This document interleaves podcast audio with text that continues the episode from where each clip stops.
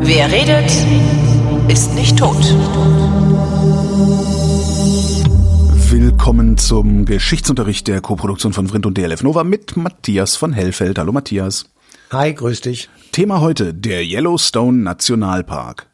Juhu. Ist das, ist das, also macht, macht ihr im Geschichtsunterricht jetzt, also in, in, in eine Stunde History jetzt auch Geologie, oder? Ja, da bin ich überredet worden, ehrlich gesagt. Ich will es zugeben. Äh, es gibt so ein paar Autorinnen und Autoren bei uns, die finden solche Themen total prickelnd. Und ich habe dann das Problem, äh, dass ich ja als Historiker dann irgendetwas sagen müsste zur Aussiedlung von Wölfen oder ähnlichen ja, Dingen. So einen History-Spin reinbringen, ja.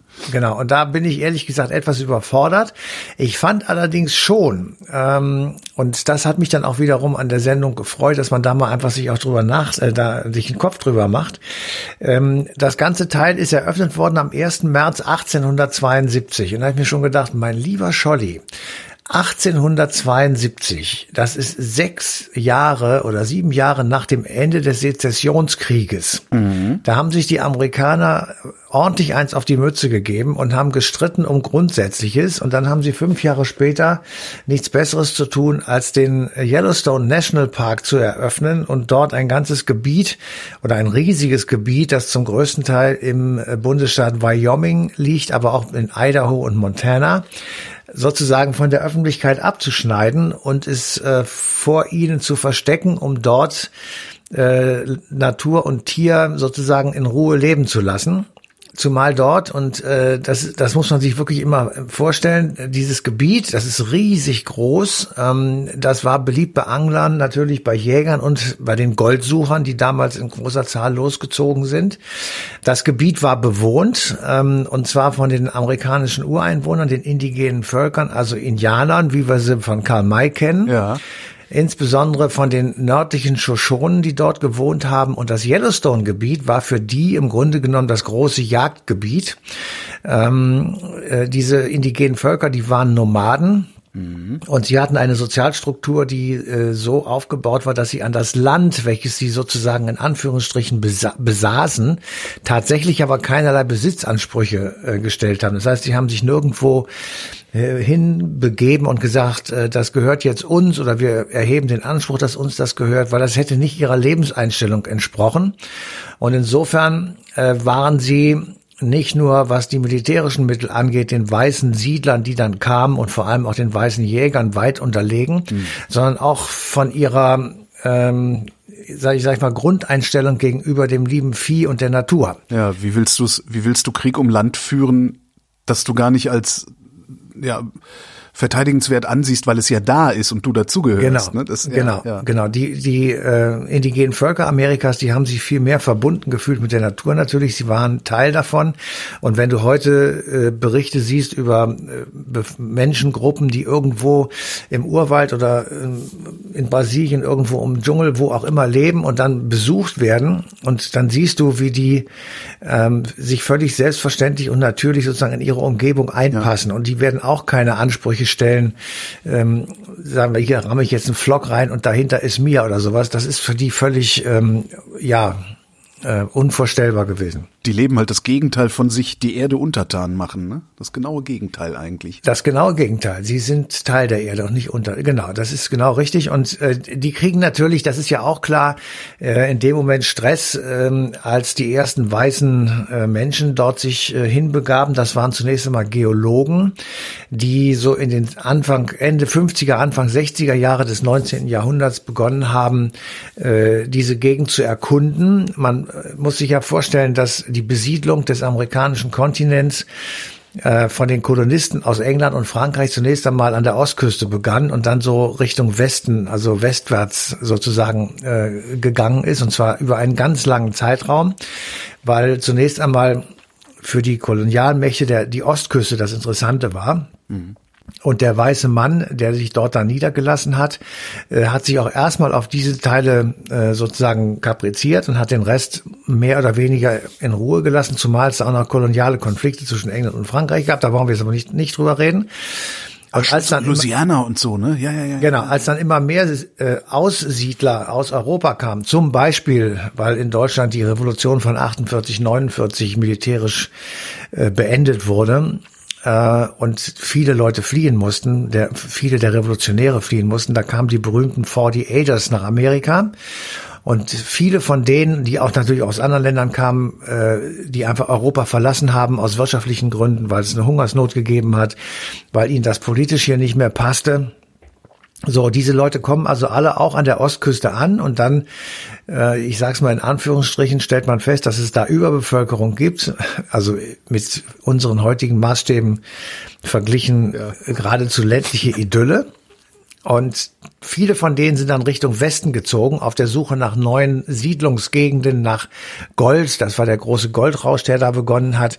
Und es wurden Eisenbahnlinien gebaut. Also das Land wurde tatsächlich strukturell erschlossen. Und überall dort, wo eben indigene Völker waren, gab es diese furchtbaren äh, Geschichten, die wir alle kennen. Ähm, da, Karl May, der ja wesentlich das Bild äh, des Nordens Amerikas geprägt hat, äh, bei uns in Europa, äh, der hat das natürlich alles beschönigt und mhm. äh, ja in eine Sahnesoße getaucht, die völlig idiotisch ist. Es war ein, ein mörderisches Vorgehen der Weißen gegenüber den sogenannten Indianern und ähm, das gleiche gilt natürlich auch äh, für die Gegend, wo jetzt der Yellowstone Park drin ist. Diese Expeditionen waren zunächst einmal zum Erkunden der Gegend. Ähm, die, die waren natürlich abhängig von äh, äußeren Einflüssen damals, also wenn das schlechte Wetter kam, dann sind sie wieder zurückgegangen und wenn eben der Sezessionskrieg, der amerikanische Bürgerkrieg stattgefunden hat, hatten sie auch keine Zeit dazu. Also die unerschlossenen Gebiete Wyomings in diesem Fall, die blieben noch eine Zeit lang verschont mhm. und das galt auch für die äh, Shoshonen in diesem Falle und für die anderen indigenen Völker, die zunächst einmal davon verschont geblieben sind. Aber als der Krieg beendet war und wieder sozusagen Zeit war, sich diesen Kontinent noch mehr untertan zu machen, folgte 1869 eine weitere äh, sehr große ähm, Expedition von Geologen und Wissenschaftlern. Und dieses Mal äh, war es aber erfolgreich. Das heißt, sie konnten sich vorarbeiten, hatten auch genügend Zeit. Und als sie dann mit ihren Ergebnissen von wegen, wie toll das da ist und was da für tolle Tiere leben und ähm, wie, wie großartig diese Natur ist, interessierten sich auf einmal Politiker aus Mentana dafür. Und die sagten dann sofort zu, äh, wir müssen jetzt nochmal eine ganz, ganz große Expedition machen. Da muss Presse, Funk und Fernsehen dabei sein, damit alle Menschen im Land sehen, was das für eine tolle Landschaft ist, was man da alles Tolles machen kann, welche Tiere da leben. Und diese ähm, ich sag mal, Popularisierung ähm, dieses Gebietes lockte Siedler an, von denen ich gerade gesprochen habe. Wir ja. reden jetzt ungefähr vom ja, Ende der 60er, Anfang der 70er Jahre des 19. Jahrhunderts. Und in dem Moment, wo die weißen Siedler in großer Zahl kamen, haben sich die ähm, Indigenen zurückgezogen. Die Weißen weil sie eben nicht so gelebt haben wie äh, die Völker davor, haben Teile der Natur zerstört. Das wiederum, und das wusste ich vorher auch nicht, ähm, rief Naturschützer auf den Plan. Das heißt, es hat damals schon in Amerika Leute gegeben, die sich um die Natur gekümmert haben. Ich finde das absolut faszinierend. Also ich würde das sowohl von der Zeit, also von dem, von der Ära, als auch ausgerechnet von den USA gerade nicht erwarten zu dieser mhm. Zeit. Also ich hätte wirklich gedacht, die hätten damals einfach, oh geil, Bison nehmen wir mit, wir nehmen alles ja. mit, wir planieren hier alles. Äh, ja. Hauptsache, wir können es wir können es auf irgendeine Art und Weise ausbeuten und, und, und in Wert setzen letztlich. Ja, also das, das ist total faszinierend jetzt. Also das wollten die Siedler, hätten das auch durchaus gemacht, aber es gab eben auch Naturschützer und dieses. Ja, aber die haben äh, ja auch noch nicht so lange da gewohnt, dass sie ein so inniges Nein, die haben gar nicht da gewohnt. Die haben ja, äh, ich meine, in, in Amerika gewohnt. in Amerika selbst gewohnt. Also es ist ja, das war ja noch gar nicht so lange äh, äh ja von von von Europäern besiedelt, gerade mal ein Jahrhundert, ne? Naja, die Siedler waren natürlich schon vorher da. Die Unabhängigkeit ist ungefähr ein Jahrhundert alt gewesen und das war ein ganz, ganz junges Land und ja. natürlich gab es noch viel äh, hin und her und viele, ich sag mal, Suchende, wie das jetzt weitergehen sollte in dem Land und aber die Naturschützer haben es jedenfalls hinbekommen, dass sozusagen ein Stein ins Rollen gebracht wird. Denn 1871 haben dann Politiker begonnen, sozusagen ein Gesetz vorzubereiten, der diese Gegend schützt und ähm, vor Goldsuchern natürlich, vor Siedlern, vor Jägern. Und es sozusagen so belassen sollte, wie es war, als sie es vorgefunden haben. Und das wird 1872 am 1. März in ein Gesetz gegossen und damit ist es klar, dieses ist jetzt ein Naturschutzgebiet, das darf keiner betreten im Grunde genommen. Hat natürlich nicht funktioniert, das ist ja klar. Ähm, aber man hat im Laufe der Zeit bemerkt, dass äh, das Wildern und Jagen im Yellowstone dazu geführt hat, dass zum Beispiel die Wölfe ausgestorben sind. Mhm. Und äh, wenn der Wolf nicht mehr da ist, dann gerät die Ökologie ins Ungleichgewicht. Und das konnte man merken, weil das Gleichgewicht innerhalb der Tierwelt aus den Fugen geraten ist. Mhm. Und dann haben sie angefangen, Wölfe im Yellowstone wieder anzusiedeln, äh, so Mitte, Ende des 20. Jahrhunderts. Und dort wiederum konnte man dann sehen, äh, was passiert, wenn, ich sag mal, Wolfsrudel in einer akzeptablen Anzahl ähm, da sind und entsprechend die Tierbestände regelt, sage ich jetzt einfach mal, und damit wieder anderen Raum gibt, sich zu entfalten, andere Natur äh, als Konsequenz wenn es, ich sag mal, weniger äh, grasfressende Viecher gibt, dann wachsen die Böden anders, als wenn unentwegt äh, da drauf rumgelaufen wird. Gab, gab es denn damals schon ähm, nennenswert Tourismus eigentlich? Weil heute, nee. heute wissen wir ja, dass ähm, ein Nationalpark über den Tourismus mehr Geld in ein Land bringt oder eine Region bringt, als das Wildern in diese Region bringen würde. Aber war das denen damals schon klar? Nein, nein, das war denen überhaupt nicht klar. Dies, äh, das war eine Entscheidung. Also ich könnte mir Folgendes vorstellen, das ist aber jetzt wirklich äh, in die Tüte gesprochen. Die haben sich gesagt, wisst ihr was, Leute, das Land ist so riesig, da können wir doch locker äh, diesen, die, diese paar Quadratkilometer da abknipsen und dort die Wölfe und die Bären drin rumlaufen lassen. Und dann gucken wir zu, wie das da ist und fertig ist es. Also einfach sozusagen als Spaß. Ähm, als riesiger Zoo sozusagen. Ja, als riesiger Zoo. Wir haben so viel Platz, wir können unseren Zoo in der Realität machen. Ja. Genau, also ah, das ist, verstehe. Äh, das ist so meine Idee, weswegen die das gemacht haben, weil das damals, ich sag mal, eine richtige äh, Umweltschutzbewegung entstanden ist, die sozusagen den Zusammenhang thematisiert hat zwischen Gleichgewicht auf dem Boden und äh, Wohlbefinden der Menschen etc. Das ist alles so nicht äh, nicht der Fall gewesen. Was wüsste ich es nicht. Ähm, und ich, gleichzeitig gerade, in der Wikipedia gesehen. Primäres Ziel der Gründung war nicht der Naturschutz, sondern ein öffentlicher Park oder Vergnügungspark ja. zur Wohltat und zum Vergnügen der Menschen. Ja, genau. Zitat Ulysses S. Grant. Äh, das heißt, deine These äh, ist sehr passend. Das war ein Zug. Ja, ja, ja das war im Übrigen, ja genau, es, es, äh, das, das gab es einfach nicht. Es gab keine Umweltschützer, weil das, die Probleme mit der Umwelt, die waren damals auch überhaupt nicht da und auch nicht sichtbar deswegen. Das ist so vollkommen klar. Aber ich habe dann natürlich, oder wir haben in der Sendung dann auch darüber äh, nachgedacht, sozusagen, wir haben hier ja auch äh, Nationalparks, ähm, Wattenmeer zum Beispiel da oben in Norddeutschland. Und wer da je hingeht, der merkt, ähm, was sich da verändert, wenn man sich an die Regeln hält. Also wenn man das wirklich nicht betritt. Mhm.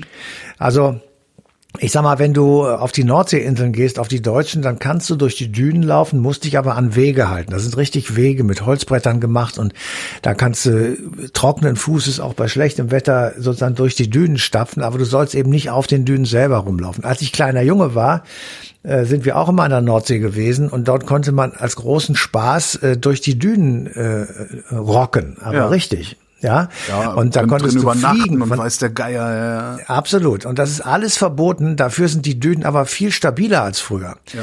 Ähm, wir haben, wir machen den Naturschutz, der geht ja nicht nur die Deutschen und die Holländischen, sondern es geht ja runter bis nach Frankreich und Belgien. So, und da werden Jahr für Jahr aus dem äh, Meer angebaggert sozusagen tonnenweise Sand, um diese Küsten wieder zu befestigen, weil wir merken, dadurch, dass äh, ich sag mal, das Wetter sich verändert und die Sturmfluten stärker werden und die Winde auch, bröckelt, wie jetzt gerade vor ein paar Tagen wieder geschehen, äh, große Mengen Sand von den Küsten ab. Mhm. Und wir müssen das schützen. Und dadurch, dass wir das schützen, also in einem Nationalpark sind und dann auch internationales Geld zur Verfügung steht, um das wirklich auch zu tun, äh, kann man deutlich sehen, dass der, der Raubbau sozusagen, den wir an der Natur machen und den Klimawandel, der eben als Folge äh, zum Beispiel auch die Küsten sehr stark in Mitleidenschaft nimmt, dass wir das dann wieder so ein bisschen reparieren können. Also versuchen, einen Ausgleich zu finden. Das Gleiche gilt für das Problem, dass wir also hier bei uns, aber auch bei euch oben in Brandenburg haben mit den Wölfen. Ich habe nachgeguckt beim NABU ähm, und der hat mir äh, auf seiner Homepage verraten, dass wir 2020, 21 ähm, 157 Wolfsrudel in Deutschland hatten. Also Rudel sind äh, erwachsene Wölfe mit Nachwuchs. Dann haben wir 27 Paare und 19 Einzeltiere. Und So, die nackte also Panik haben wir auch, weil aus irgendeinem Grund die Leute die gerne abschießen wollen würden, Ja, statt ordentliche mal. Zäune zu bauen.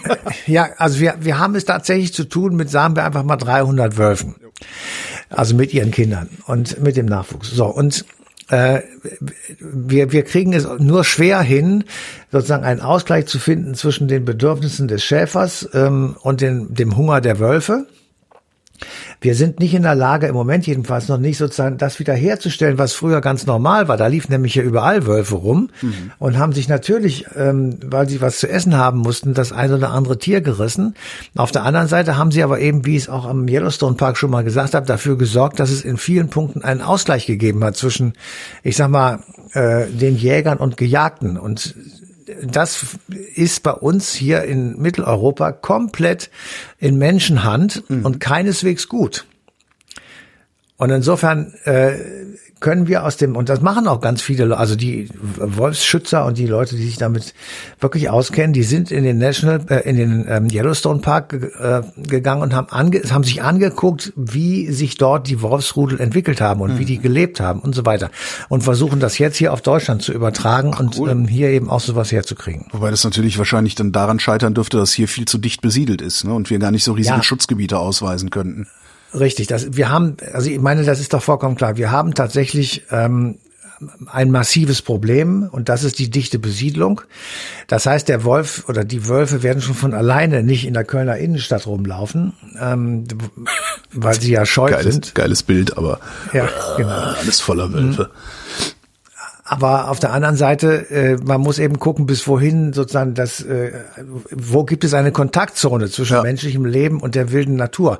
Und kann man nicht möglicherweise tatsächlich irgendwo im Harz oder in der Eifel oder keine Ahnung, irgendwo in den bayerischen Alpen tatsächlich Naturparks ausweisen, die groß genug sind, in denen halt eben auch Wölfe rumlaufen können und ähm, wo, wo sie dann wiederum ungestört sind und geschützt vor uns.